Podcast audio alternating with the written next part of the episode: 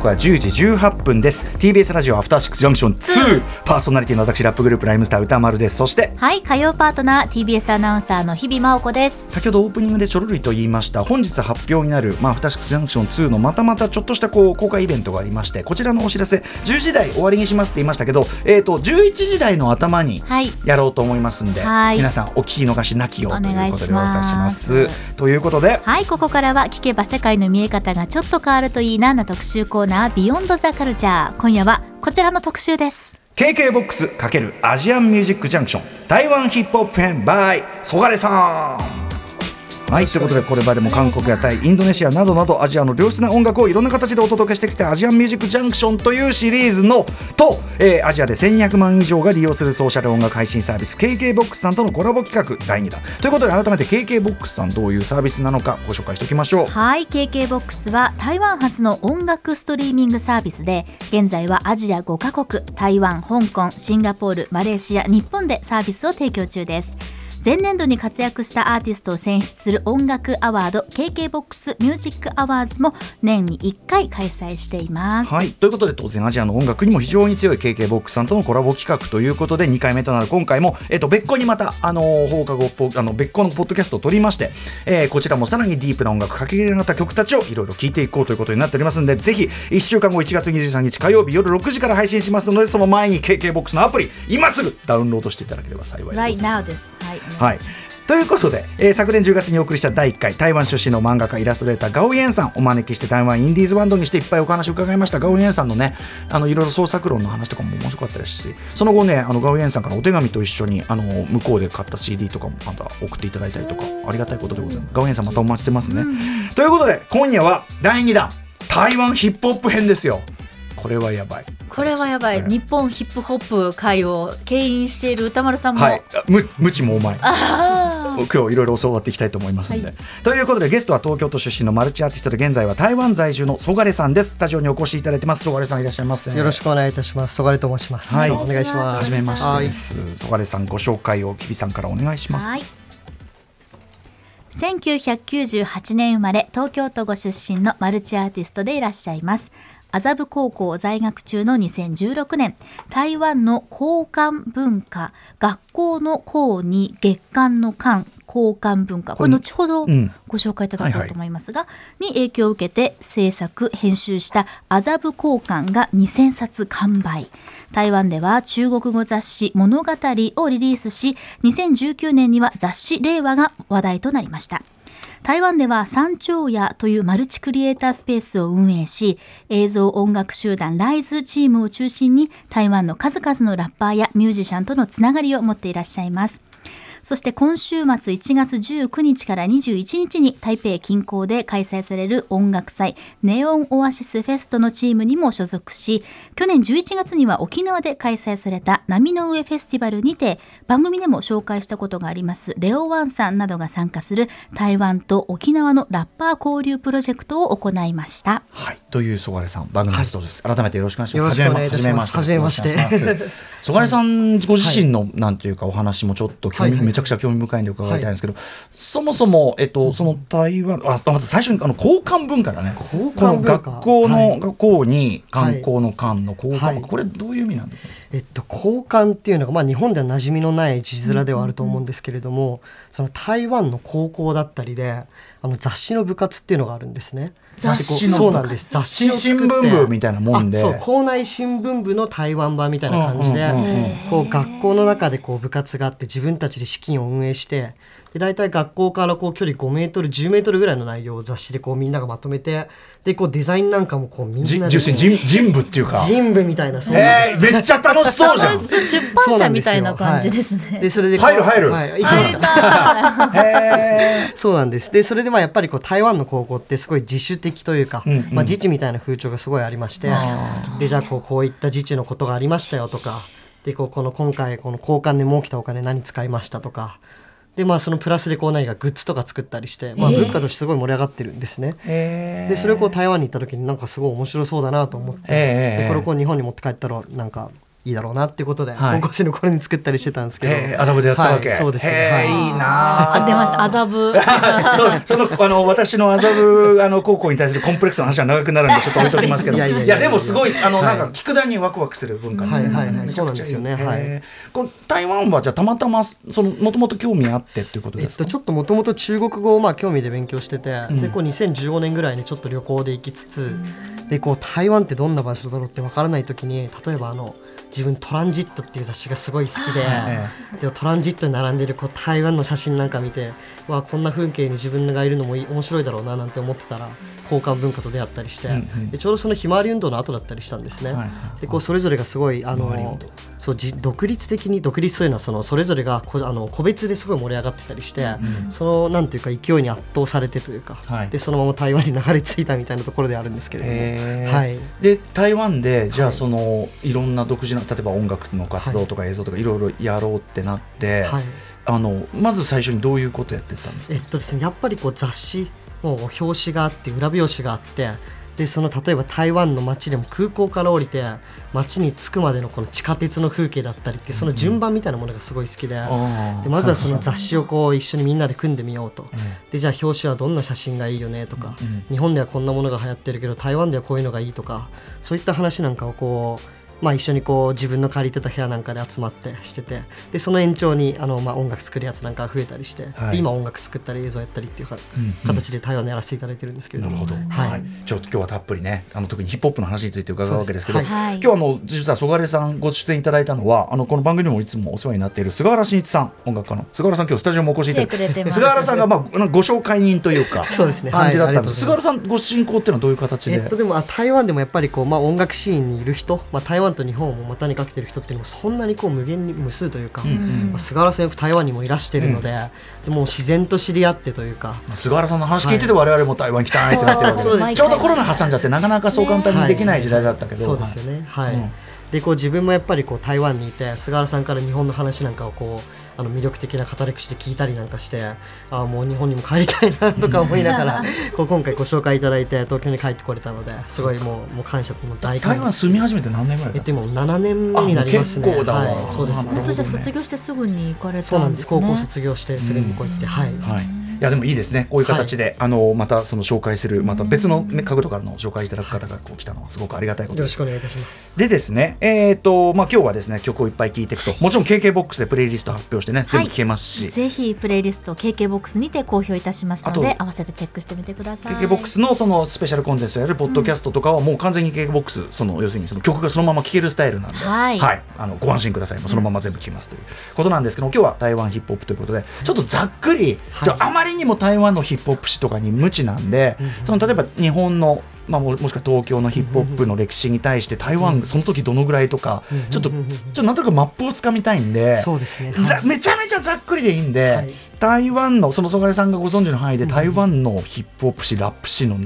れってはい。どんな感じなんでしょう？そうですね、まあ、でも台湾のヒップホップってそもそもまあ今日本でものすごい聞かれてるわけではなくてっていうのもその歌丸さんがおっしゃるようにどこから掴んでいいかわからないと。うん。で、まあ、ただまあすごい分かりやすいところで言うと、まあ、最近レオワンなんかだったりが、ね。その番組でも紹介されていたと思うんですけれども、まあ、レオワンがまあ少し前の世代であ今すごい盛り上がってるのがあの台湾でそのオーディション番組がありまして、んそれがものすごい視聴率取ったり賞取ったりしてると、でそれが今の最新の世代でその前がレオワン、でその前はあの金曲賞っていう台湾のアワードなんかがあったりして、金曲賞特集もありましたですよね、はいいでその金曲賞とのつながり始めたっていうのがその2000年代っていうところでだんだんとこう地下からどんどん上がっていってみんなが聞くようになっていくっていう、そのまあ3つで分けるのが一番早いのかなと思ってまして、やはいっぱり始まりは90年代とかになるんえーですそうですね。9080でだんだん地下であったのが2000年になってもこう上に上がってくるというか、ああまあそのあたりも似たようなもんっちゃ似たようなもんかそうですね。はい、今日もいろいろろ紹介できたらと思っているんですけれども、うんうん。はい。えーあとやっぱりその台湾といえば近々でいうとあの総裁選っていうかね、そうですね。大盛り上がりのありましたけど、やっぱりその、なんていうかね日本以上に、まあ、特に対中国との距離感とかもあって、その政治若者も政治とかとの距離感がこう、まあ、近いというか切実というかっていう話、この間あの武田ダニエルさんというね、はい。あのライターの方とかもお話伺ったんだけどそういうのとやっぱり曽我さんも感じますか、えーっとそうですね、まあ、ただ毎回日本に帰ってきて思うのが日本から見えてる台湾と実際に肌で感じるその距離感がまた違っていて、まあちょっと話それるんですけど、ええ。分かりやすいところで言うとコロナ対策、台湾すごかったよねっていう話ではあるんですけれども、ええええ実際中にいるとなかなかいろんな規則が厳しかったりして、あまた日本と全然こう違う前提で動いてる場所なんだなっていうことを改めて感じたりとか、ええで同じようにまあ総統選も、まあ、投票率で見たら日本よりもものすごい高くて今回も71%と。うんっていう中なんですけれどもじゃあ今回民進党勝ってよかったよねっていう人もいれば、まあ、でも実際にみんな向いてる方向はどっちなのっていうのを、まあ、NHK のスペシャルとかいろんなところでね、こう報道はされてはいるんですけれども、はい。そういった話も ね何かはい。なんか保守と野党の関係性がその、はい。日本のそれとはまた違うこうこっちから見ると、ね。はい。あこっちが保守でこっちが野党なんだじゃないけど、なんかこううん。ちょっとしたこうねじれ感もかんこっちが日本的なね、はい。あの磁場から見ると、はい。だから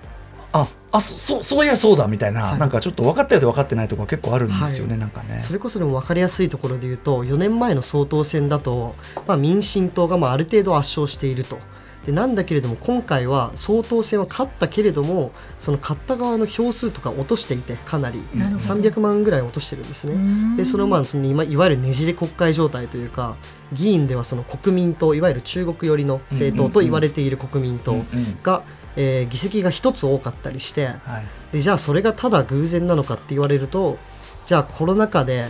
だんだんこう国民の生活が保守的になっていく中でじゃあみんなどういう生活の選択をしていくのっていうのでじゃあ中国とうまく付き合うのかそれとも台湾路線で行くのかっていうところで、うんうん。かなりみんな悩んでいて、んうんそれこそもう選挙前の世論調査と結果がかなり違っていたりもすると思うんですね。っていうのもやっぱり周りの友達も直前までいやどこに投票しようかねみたいなすごい悩んでいるというか先週までいやこっちっていうのはいやでもこっちかもみたいなそういったまあ、うんうんうんそのなんていうかまだみんなが流動的な様子っていうのもすごい、まあ、台湾の今の時代を表してるのかななんて思ったりはしますね。うんはい。でもそのなんていうかこう若い人も含めた切実さはねすごはくい。台湾ならではなんだろうなってそうなん感じです。するよね。っていうのはやっぱりこう投票行く行かないにしてもあの台湾の男性はまあ徴兵令があるので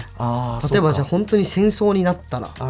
それはもう周りのラップやってる友達もみんなこう兵隊に行かなきゃいけない。うん。でもこれはある程度まあ本当にもうリアルなリアリティですよね。うんはい。うん。うんっていったところはまあじゃあ自分は俺投票行かなくていいよっていうふうに行くのかと思えば、ね。じゃあ本当にじゃあまあ戦争起こるかって言われたらまた別なんだけど、うんうんうん。でもまあ何かあったら自分が行かなきゃいけないから、っうんていうところにまあ自分の身をもっはいて責任を感じるみたいなところはあるのかなと思ってて、はい。もうなんていうか生活の中で感じるこうもう圧がもう違うだろうからね多分ね。はい。はい、ということで、まあ、そんなのがね、はい。あの楽曲にも反映されているのかどうかなんていうのも含めて伺っていきたいと思います。ということで、えーとまあ、曲を聴きながら解説していただこうと思うんですがまずどんな曲いきましょうか？えっと、ちょっと自己紹介がてら、ん。あの自分今ちょっと台湾と沖縄と日本のちょっとヒップホップのつなぎをちょっとやろうと。それも面白いですね。なぜその、まあ、なぜっていう、あえて聞きますが、そのはい。台湾と沖縄とっていうところなのか。えっとまあ、台湾と日本のつながりっていうのはやっぱりインディーズ、まあ、菅原さんとかもそうですけれどもいろんなつながりはまあ流動的にある中で、あの台湾と日本あるいは台湾と沖縄でお互いにヒップホップが聞かれてないっていうのが面白いなと思っていて。あでなんだけど、まあ、台湾と沖縄ってある種似たような状況にはあると、うん。まあ、いわゆるその周り周りの国というか周りのいろんな状況があってその土地の中にこうヒップホップがあるというか。で台湾と沖縄がすごい、まあ、共鳴しやすいというか、まあ、自分も結構沖縄によく行く機会があったりしてで、まあ、すごい感じてはいるんだけれどもでもそこが海を越えていないっていう現状に対して、まあ、せっかく何かこうできればなと思って、うんうんでそのまあフェスの話なんかも沖縄の赤土クルーだったりとかの人たちと一緒にこうやったりしていて。うんうん。であのちょっと1曲目になるんですけれども、沖縄のリットとあと台中のピンクチェーンと自分そがれで「吠えるい」っていう曲を紹介させてください。はい、これは、えーとまあ、ざっくりどんなことを歌ってるとかあるんですか、はい、吠えるいっていうのは台湾語。あの台湾語っていうのは中国と中国語と違っていて、うんうん。まあ、沖縄を例に出すと日本語と沖縄の方言みたいな、うんうん。まあ、台湾独自の方言なんですけれども、うん。台湾独自の方言でつぼみっていう意味で、はい。うんうん。まあ例えばこあの台湾でもすごい今ヒップホップが流行っていて、まあ、国内産業だけでもまあお腹いお腹いっぱいじゃないあのご飯が食べれてる人もいると、うんうん。なんだけれどもでもやっぱり自分はこう共鳴できる人を探しに旅に出たいっていうところでリットーさんピンクチェーンあと自分でちょっと合致してはい、そういった曲になりました。では曲紹介お願いします。はい、えーリットーピンクチェーンそがれで吠えるいはい、ちょっと曲途中で、これは多分、あの、ピンクチェーンさんのパートですかね。はい、えー、ちょっと、ソガレさんパートまでちょっとたどり着いてないんだけど、ごめんなさい。今あの僕フック歌っててさっき、うんうんうん。はいありがとうございます、はえーホエールイですかね。ホエールイです。はい。はい。うん。いいのかっこいい、すごい。ありがとうございます、ミュージックビデオもね、私たち見ながらです、ぜひぜひ、ちょっとこれはネットとかでも見れるんですかね。はい。あそうです。ソガレさんがはい。監督されてるってことで。すね。はい、うん映像撮ってました。はい。さすが。YouTube でお願いします。うん、すごい。でもあの軽快かつ爽やかだけどちゃんとメッセージも入ってて、映像も土地土地の雰囲気がちゃんとあってたりして、素敵ですねありがとうございます。はい、すごい確かにあの曽我さんの活動のなんていうかな横断感っていうのがはい。伝わるような曲じゃないでしょうかね。はい、えー、ということでこれは2023新しめの曲でございますが続いていってみましょうか。はい。えっと、続いてが、えっと、2003年にリリースされたあのソン・ユエティンという、まあ、これはもう20年前の楽曲になるんですけれども、の「Life is Struggle」っていう曲を紹介したくてですね、はい。でそれこそあのは、えっと、最初にこう台湾の金曲賞うん。でその最優秀作詞人うん。でこう賞を受賞して、はい。であのそれまああの主にあのメジャーのうんシーンでヒップホップが聴かれるすごいきっかけになった人と言われてまして、はいはい。でそのリリックがもうすごいんですよね。もうんう曲がもう6分あって、もうその6分？そうなんですもう へえ、うん、どんなことを歌ってるんですか？でも彼はそのやっぱりまあ台湾。まあ彼はアメリカでまあ育ったりしていて、でまあそのまあ捕まってこう中にいた時期もあったりするしたんですけれども、うんうん。でまあそのなんでこう自分が生きてるんだとかっていうまあいわゆるその出発点のところから、まあ、ただこれ台湾であるようなテーマだと思っていて、うん。家族との関係、うんうん。あるいは母との関係まあ儒教の国ですからね台湾も、で母との関係とかあるいはこう社会や学校のルールみたいなものの中でどうやってこう自我を見つけていくんだっていうのを、うん。まあ、いわゆる今でいうところのローファイのような形のビートでこう初めてこうやっていたっていうのですごい話題になってまして。うん。でまあその学校や家族っていうのがやっぱりこう台湾を読み解く上ですごいポイントにはなってくると思っていてへじゃあ日本の中学高校だったら朝8時に学校に行ってで午後の2時3時4時ぐらいにこう下校すると。で台湾だと小中高大体夕方の5時6時ぐらいまで学校があるんですね。はあつまりもうあの1日のうちの生活のほとんど学校にいるっていうところ、なのでこれから紹介していく楽曲とかも家庭や学校とかとものすごい関係のある曲が多くてですね、はい。でそういったところはじゃあ日本人の学生は2時に学校が終わってじゃあその後何をしようっていうちょっとこうふらふら渋谷なんか歩いてるうん。ようなイメージとかもあるんですけれども、ん。学校の中でこうどう自我を見つけようっていうところ、うんうん。あるいは家庭の中で、うん、自我を見つけようっていうところのテーマで2003年でそのこの曲はあの2002年にはい。ソン・ユソン・ユンティンさんがんで亡くなられていて、えー、そうなんだ。23歳で。マジか。そうなんです。で、あのですね、えーその家族が遺品の整理なんかをしている時にこのテープを見つけてでそれをリリースにこぎつけてショーに持っていくっていう、えー、ででも 金曲賞って結構そのメジ、それこそメジャーな賞じゃなないんです。そこでそういういきさつもいきさつだし、はい。そのなんかこう、まあ、がっつりメッセージかなそのリリックを聞かせるような要するにポッポップなっていうかこうなんていうかなポップミュージックとしてもともとポップミュージック化したラップじゃなくて、それがいきなり賞を取るってすごくない？そうなんですよね。っていうのもあのそのショーの様子もすごい、まあ、話題になってというか、お母さんと弟が出席して、でなんだけれどもでも歌詞の内容は「俺はお母さんのお腹に戻りたい」みたいなことを言ってたりもするような、まあ、ただでも本当にリリックがすごくてあのそれこそもう韻の踏み方だったりとかもあこんなふ韻を踏んでいいんだっていうところでもう当時は話題になったみたいな話をこう伝え聞いたりはするんですけれども、はい、そういった楽曲になりますね。あまりにも曲がすごすぎたとっていうのとひょっとしたらそのさっきおっしゃってるように歌詞の内容がとはいえ台湾の人なら結構共感できる普遍的なものを含んでたってことですかね。そうなんですよね、うん。はい。ではじゃあ曲紹介お願いします。はい、えー、ソン・ユエティンで「Life is Stra- Struggle はい、ソン・ユエティンさんで「Life, Life's a Struggle」ということで、まあなんていうかな。なんかラップフローとかもちょっとトゥーパックを思わせるようなところもありつつも、はいなんかこの音質の raw さっていうかこれだからまさに本当に生前のテープをはい。作品化してるからなん」そうなんですよね。はい。それが今ね。すごくない？これだからそのいやこれはすごいいい曲だしヒップホップシーンですごくアンセム化してるかとかならわかるけど、その台湾ですごくこう大きな賞を取るとかってそれはちょっと日本のヒップホップの歴史でもまずない。まだない。だからそれはやるべきかもしれないけどまだない出来事ですね。あの本当のリリシストの歌詞がそういうこうメジャーでみんなが知ってる曲になるってまだないもんそれは。うおーすごっ。ちょっとなんか鳥肌もんの歴史の話ですねこれね。はい、えー、ソン・ユエティンさん「 Life's a Struggle」えっ、となんかネット上にはちょっと訳してあるのもあったりするみたいなのでちょっと皆さん興味ある人は見てみてください。さてさて、えー、曽我さんじゃあ続いていってみましょうか。えっと続いてはあの丹治、まあ、お湯の湯にうん。敏捷の章ですかね、うん。はい丹治丹治へっていうまあ丹治2文字で、はい、丹お湯の湯から始まります、はい、の宝珠宝珠っていうあの楽曲を紹介したいんですけれども、まあ、宝珠っていうのはまあもしかしたらというか、でこのもしかしたらっていうのがまあヒップホップ的なそのまあ強さっていうよりかはもしかしたもしかしたらそうじゃなかったかもしれないみたいなところにすごいフォーカスを置いていて、ん。でこの楽曲はまあ2018年にリリースされたんですけれども、2018年にリリースされた「ロック」っていうアルバムのうちの1曲で、まあ、この「ロック」ってアルバムはまあちょっと巷ではというか、まあ、ある意味かなり名盤で、まあ、自分もタンジェとは一回曲を作ったことがあるんですけど、はいはいすごいちょっとシャイなんだけれどもリリックではものすごい優しいことを言うような、まあなんていうかそのなんでしょうね。すごい音楽とすごいうまい付き合い方をしてる人なんですけれども、その歌詞がまあその2018年ってどんな時代かっていうと、まあ、台湾ってまあすごい受験戦争が大変なんですね。でそれこそもうコロナ禍の前というかもう勝つものがどんどん進んでいくというか、で2018年にはそのネットフリックスで「ニーダハイズブスニーダハイズ」っていうその「あなたの子供はあなたの子供じゃない」っていう連続ドラマが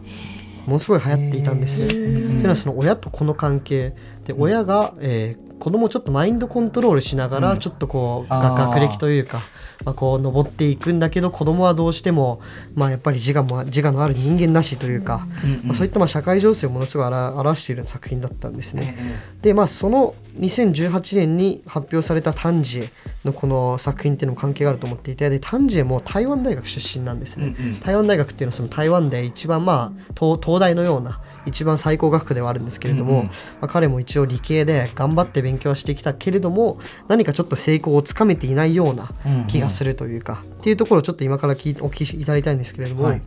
あのもしかしたら私たちの努力も誰にも見てもらえないかもしれないとかもしかしたらあの私たちは彼らのような成功は得られないのかもしれない。でも私たちは最後まで戦っているからそれが自分の中で成功です。だけどでこの「だけど」が大事で、だけどどんなえっと悪い子ちょっとこれは放送禁止用語なのであれなんですけど悪い子でもでも愛は必要だよ。っていうのはそのやっぱりこう子供はみんなその、まあ、親から見放されたりしてわ鍵かっこ悪い子みたいなことは言われるけどでもそんな僕らにも愛が必要なんだっていうことをすごい、まあ、あのメロディカルに歌ってる彼です。はい。じゃあちょっと聞いてみましょうか、えー、丹治エさんですね、じゃあ曲紹介お願いします。はい、タンジェの宝珠はい、えー、丹治エさんで報酬報酬。はい。はい、えー、ですね。なんかその2018年の曲ですけどそういうこう、まあ、世界的にもそのラッパーがすごく内省的なモードがあのトレンドになってるっていうか、それがそれも一つのありになってきたのって近年のやっぱ世界的な兆候でもあると思うけど、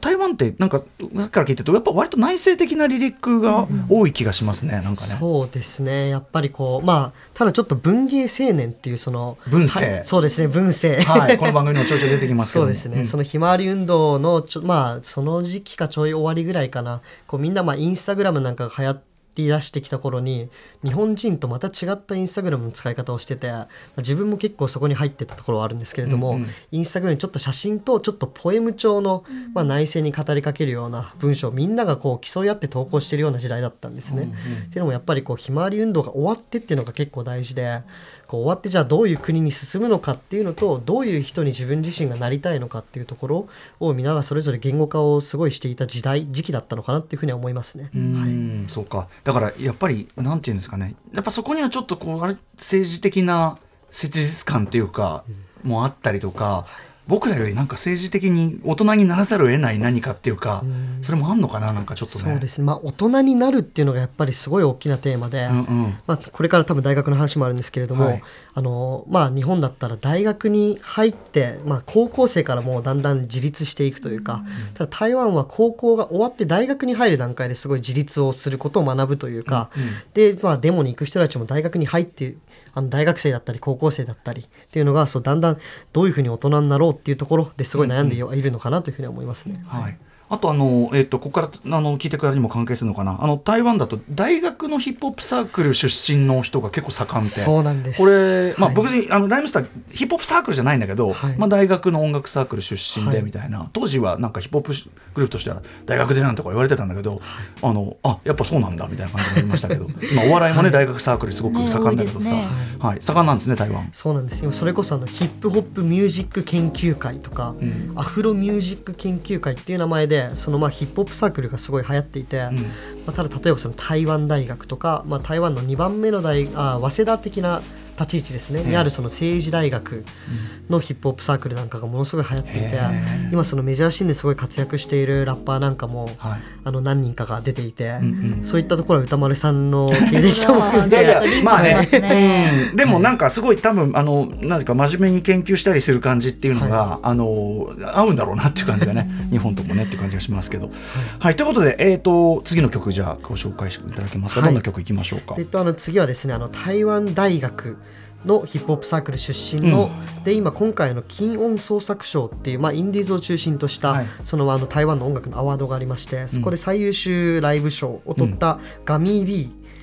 っていうガミー B の「ん。えードゥン・ホアナン・ルー」という曲を紹介させてください。これはどういう曲ですか、えっと、ドゥン・ホアナン・ルーっていうのは台北の市内にあるちょっとまあ明治通りみたいなちょっと大きな通りで、でまあ、あのその通りを毎回見るたびにこうどういった感想があるよみたいなことを、まあ、曲を通してやっているんですけれども、ただ彼自身も台湾大学の生徒でもあって、まあ、やっぱり親にこう台湾大学というかいい大学に行ってほしいみたいな期待感もありながらでも自分はそうじゃない道も行きたいとか。でじゃあこう行ってみて音楽をしてみたらお自分のソロのライブがソールドアウトになったよみたいなことだったりっていうところのヒップホップのドリームの、あのー道筋みたいなものを、はい、うん曲を通して言っています。はい、2023年結構新しい曲ですね。ではご紹介お願いします。はい、ガミービードンファナンルーはい、えーガミー B さんですね。ちょっとうまく僕発音できない。ドゥ、ドゥフォナん？えっと、ドゥンファナンルーですね。はい。あのーなんかすごい、もうめっちゃラップうまい、まず。あの言葉わかんなくてもすぐわかる。あの、すごい、今のモードのめっちゃうまいラッパーが来たっていうのがわかるし、でも、なんていうんですかね、あの、世界的な、その、例えばアメリカ、US のヒップホップのモード、メインのことと比べても、やっぱちょっと、ちょっと 90s なテイストっていうか、ちょっとレイドバックした感じっていうのが音楽的にはあって、それはやっぱり台湾の他のインディーロックとか歌もやっぱ通じる叙情感っていうか、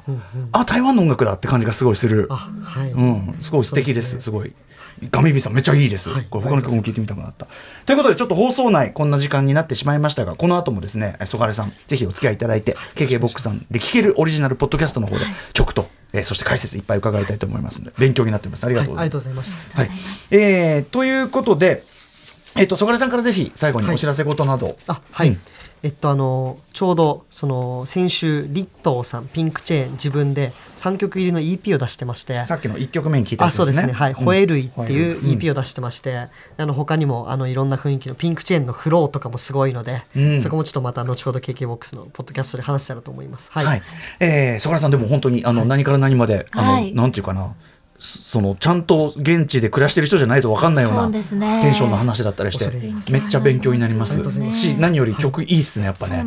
あとあと台湾のヒップホップの歴史の流れにびっくらこきましたなんか。やっぱりさっきのあのあれ、えっと孫さんの曲に、うん、だからそういうのも含めて、ね、改めて今日ご紹介しました楽曲のリストですけれども、KKBOX にてプレイリストを公開しますのでうん。ぜひチェックしてください。はい。えーあとはそのね、あのーオフィスあのスペシャルなポッドキャストの方も楽しみにしていただければと思います。ということで、ここまでは KKBOX× アジアンミュージックジャンクション台湾ヒップホップフェア、まあ、あのこの放送編、入門編という感じですね、ね伺いました。えー、 Sogareさん。ありがとうございました引き続きよろしくお願いします。ありがとうございました。えー、そして明日のこの時間は音楽ジャーナリスト高橋芳朗さんのレギュラー企画あの1週延期になった企画でございます。月刊ミュージックコメンタリー2024年1月号、えー、 PinkPantheress。Heaven Knows、えーと、これがやっぱピンクパンサレスのやったいろんなことが今の世界の音楽の最新トレンドにいっぱい影響を与えてんじゃないかということで改めてピンクパンサレスアルバムをクローズアップしてみたいと思います。After Six Junction 2